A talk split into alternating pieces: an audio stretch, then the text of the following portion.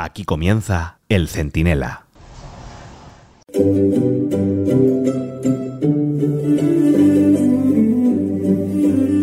Salvo sorpresa de última hora, hoy va a quedar eh, presentada y registrada en el Congreso la ley de amnistía, que es como llama Pedro Sánchez a conceder la impunidad a los golpistas de Cataluña para que le hagan presidente y puedan dar golpes de Estado con más facilidad.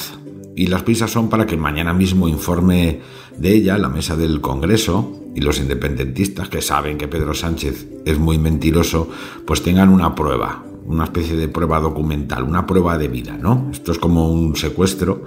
Él dice, bueno, sí, no, nos fiamos de ti, pero mándanos el dedo de la víctima, ¿no? Y así sabemos que está viva, o la pones posando con un periódico del día. Pues eso es lo que hacen y por eso las prisas. Bueno, por lo que sabemos, la proposición de ley de bajada de pantalones hasta las pantorrillas va a tener de todo y ahora, en un segundo, en este Centinela Express, se lo contamos todo.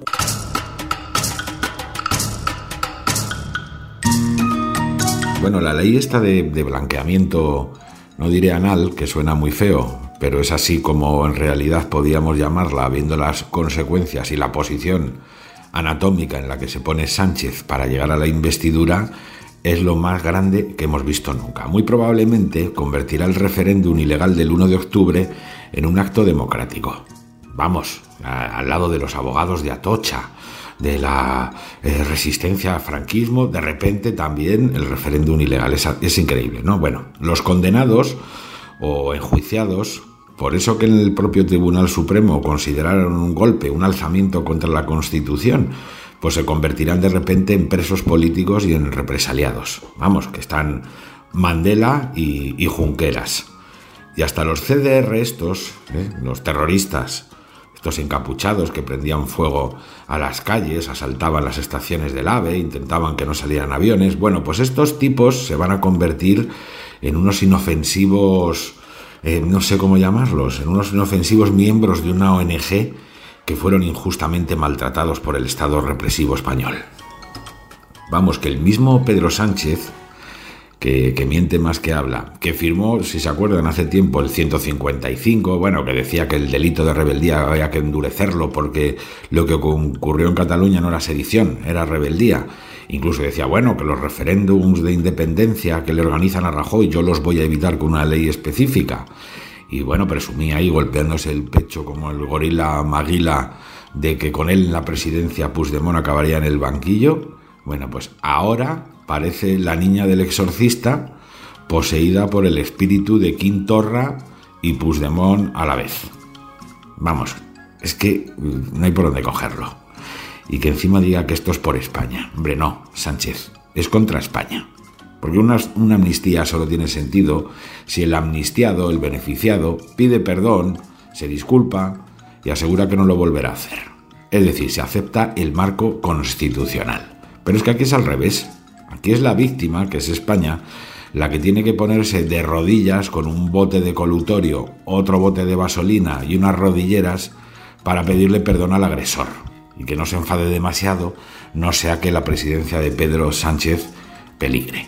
Y todo esto por un puñado de votos. Los siete de Puigdemont, que por cierto sigue muy callado, ¿eh? Toda la...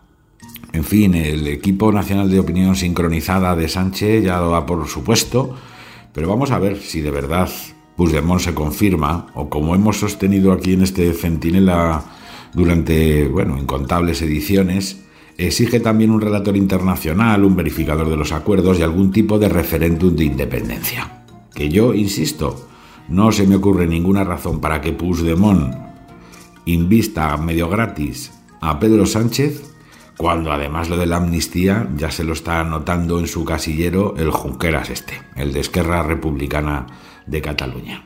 ¿Para qué iba a ayudar Puigdemont a Sánchez si el pago a ese apoyo se lo ha apuntado su mayor rival, este Oriol, Uriol, Oriol, es que también tiene nombre como de, fin, de pastilla eh, contra la diarrea.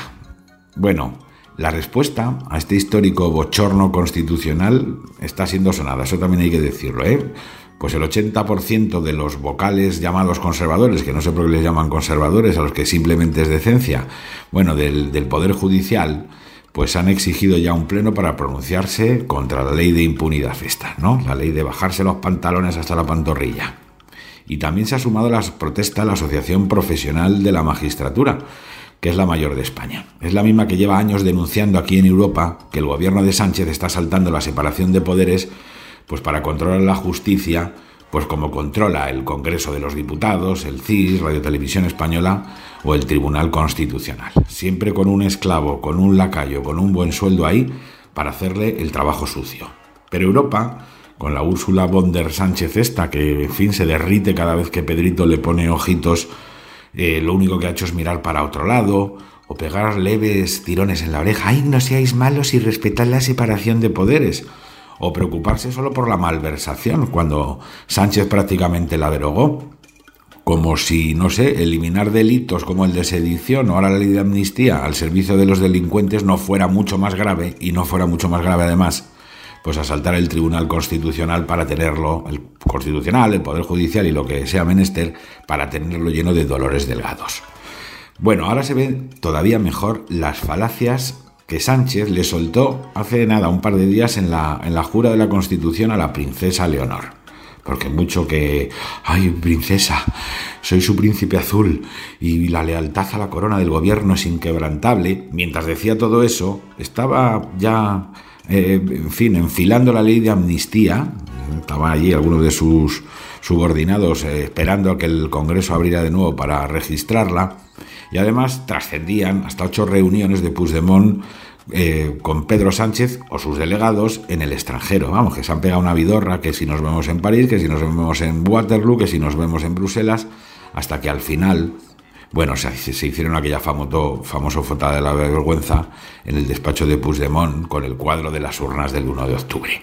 Es decir, que mientras le prometía amor eterno a la sucesora del rey Felipe, en realidad ya estaban maquinando para acabar con el Estado de Derecho. Porque miren, el procés de Puigdemont puede ser grave, pero al lado del proceso constituyente por la puerta de atrás que está haciendo Sánchez es un juego de niños. Este entierra la separación de poderes, devalúa la Constitución y todo para depender de cuatro partidos que te apoyan a cambio de impunidad y exigen que los delitos que cometieron contra la unidad nacional se transformen en derechos de los delincuentes. Esto es Sánchez, y lo que hace en algunos ordenamientos jurídicos aparece tipificado simplemente como traición.